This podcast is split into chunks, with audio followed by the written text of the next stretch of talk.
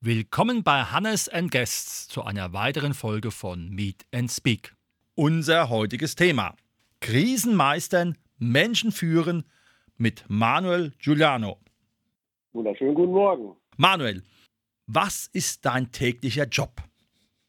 Ach, mein täglicher Job, ähm, ja, ich leite ein Unternehmen, das nennt sich Cool Double X und besteht aus oder steht auf zwei Säulen.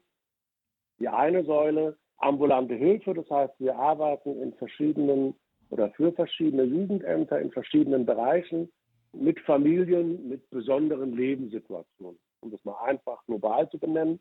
Das heißt, es gibt unter Aspekte wie zum Beispiel Gewalt in der Familie, multiproblematische Situationen, Drogen, Spielsucht, Alkohol, wie auch immer. Das ist so unser Schwerpunkt die eine Säule. Die andere Säule ist ähm, der Waldpräventionsbereich, ähm, angefangen von Coolness-Training in Schulen bis hin zu Arbeiten mit verurteilten Gewalttätern, Seminare und Fortbildung für pädagogische Fachkräfte, aber auch mittlerweile für den sogenannten Wirtschaftsbereich, ähm, Umgang mit schwierigen Kunden, Umgang mit schwierigen Personen. Ist es dann so, dass grundsätzlich die Menschen auf euch zu kommen, weil sie wissen, dass sie mit ihren Problemen bei euch in guten Händen sind? Im Rahmen der ambulanten Hilfen äh, gehen die Familien erstmal aufs Jugendamt zu und das Jugendamt teilt das so ein bisschen ein und sortiert. Ähm, und dann kommen sie auf uns, wenn es gerade speziell zum Thema Gewalt geht oder wie gesagt ähm, mit den multiproblematischen Familiensituationen.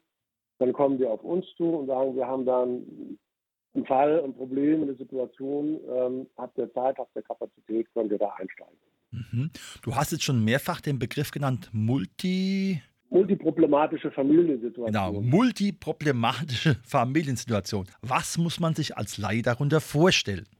Naja, ähm, wir haben zum Beispiel Familien, die auf der Elternebene, das heißt also die Eltern kommen miteinander nicht klar, sei es verbal, aber auch körperlich teilweise. Dadurch erzeugen sich Verhaltensauffälligkeiten bei den Kindern oder Jugendlichen, die da wiederum andere Probleme am Tag bringen.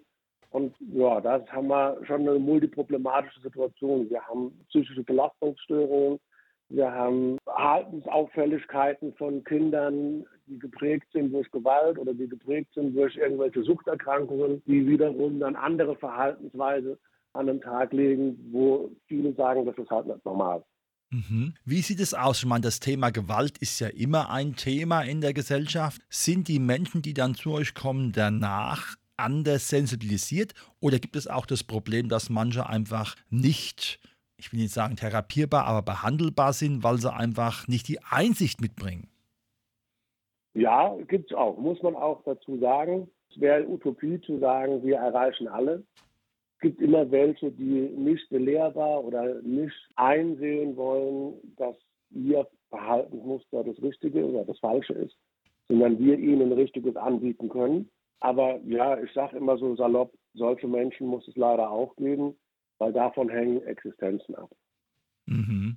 Es heißt ja auch im Titel Krisen meistern, Menschen führen. Was bietet ihr da genau an? Weil Menschenführung spielt ja in der heutigen Zeit eine besonders große Rolle. Das ist richtig. Das heißt, wir schauen uns die Situation der Personen, der Menschen an, gucken, wo stecken sie, wo wollen sie denn überhaupt hin. Und die Ziele, die sie uns dann benennen, müssen wir erstmal klären, wie realistisch ist es denn umzusetzen, beziehungsweise müssen wir eventuell Umwege gehen, um diese Ziele zu erreichen und dahin führen wir sie, diese Umwege zu gehen oder den nächsten Step, also das nächste Ziel erstmal zu erreichen, bevor sie an das Ziel hinkommen wollen, was, was sie sich selbst gesetzt haben. Mhm. Oft sind ja in solchen Bereichen auch Emotionen dabei. Wie weit lässt sich das steuern, wenn es, ich sage mal, schon eskaliert ist? Naja, also wir sind ja auch keine, keine Maschinen. Emotionen spielen immer eine Rolle. Also es wäre gelogen, wenn man sagt, man geht da emotionslos an. Die Frage ist nur, wie viel muss ich davon mitnehmen oder wie weit lasse ich das an mich ran? Mhm. Der Punkt ist, es ist nicht mein Problem, ich habe es nicht verursacht, ich bin nur derjenige, der unterstützt und begleitet. Klar, manchmal geht es ein bisschen an die Nieren, dann ist es wichtig, dass man ein gutes Team hat, um sich auszutauschen. Ähm, Psychohygiene gehört da ganz viel dazu. Aber das ist so ein Schwerpunkt, da legen wir auch täglich Wert drauf. Und wie sieht es aus in Bezug auf die Kunden, wenn da welche da sind, die, sage ich mal, mit ihren Emotionen nicht klarkommen? Kann man da noch steuern oder ist es einfach irgendwann so, da ist ein Punkt überschritten, wo man einfach nicht den vernünftigen Support bringen kann? Ja, das gibt es schon. Also wir versuchen schon natürlich mit denen ihren Emotionen umzugehen und klarzukommen. Wenn es aber zu viel ist oder zu, sag's mal, auch schon in die Richtung krankhaft geht, dann sind wir dahingehend angeleitet zu sagen, okay, wir sind jetzt nicht mehr die Profis, was das angeht. Wir haben ein Netzwerk mit Psychotherapeuten, Psychologen, wie auch immer, wo wir dann ähm, unsere Kunden hinvermitteln können, begleiten. Mhm. Oft ist ja auch so, dass in vielen Bereichen Drama ein ganz, ganz großer Aspekt. Wie geht man damit um, um dann herauszufiltern, dass man auf das Wesentliche kommt? Weil das ist ja oft auch das Problem, was steckt dahinter eigentlich? Ja, also das Drama äh, haben wir ganz oft. Ähm, das hat auch seine Daseinsberechtigung, weil das ist erstmal Abladen der eigenen Emotionen von den Klienten. Und ähm, das lassen wir auch bedingt zu dieses Drama und dann erarbeiten wir die Kernelemente des Dramas mit dem Klienten. Um was, um was dreht sich denn wirklich? Also gehen wir mal auf den, auf den kleinsten gemeinsamen Nenner runter und gucken, wie kam das zustande, was hat das ausgelöst, beziehungsweise wo sollte das denn hinführen? Um dann wieder ähm, die Zielsetzung der Klienten an Tisch zu legen und zu sagen, hier, guck mal hier, da wollten wir doch eigentlich hin. Ähm, wie passt das jetzt zusammen? Beziehungsweise können wir das Drama, so wie es jetzt war, erstmal stehen lassen und uns wieder auf die Ziele fokussieren.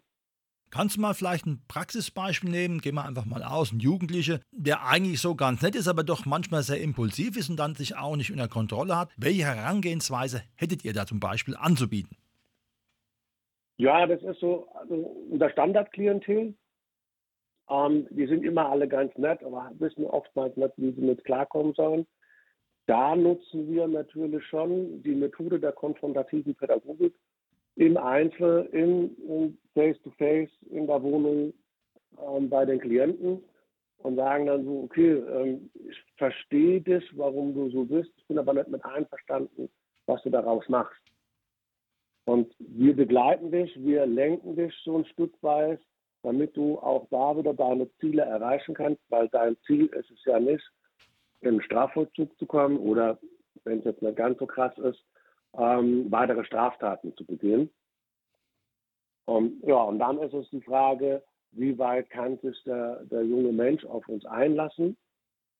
Bedarf natürlich im Vorfeld viel Beziehungsarbeit, bevor wir mit der konfrontativen Pädagogik anfangen können.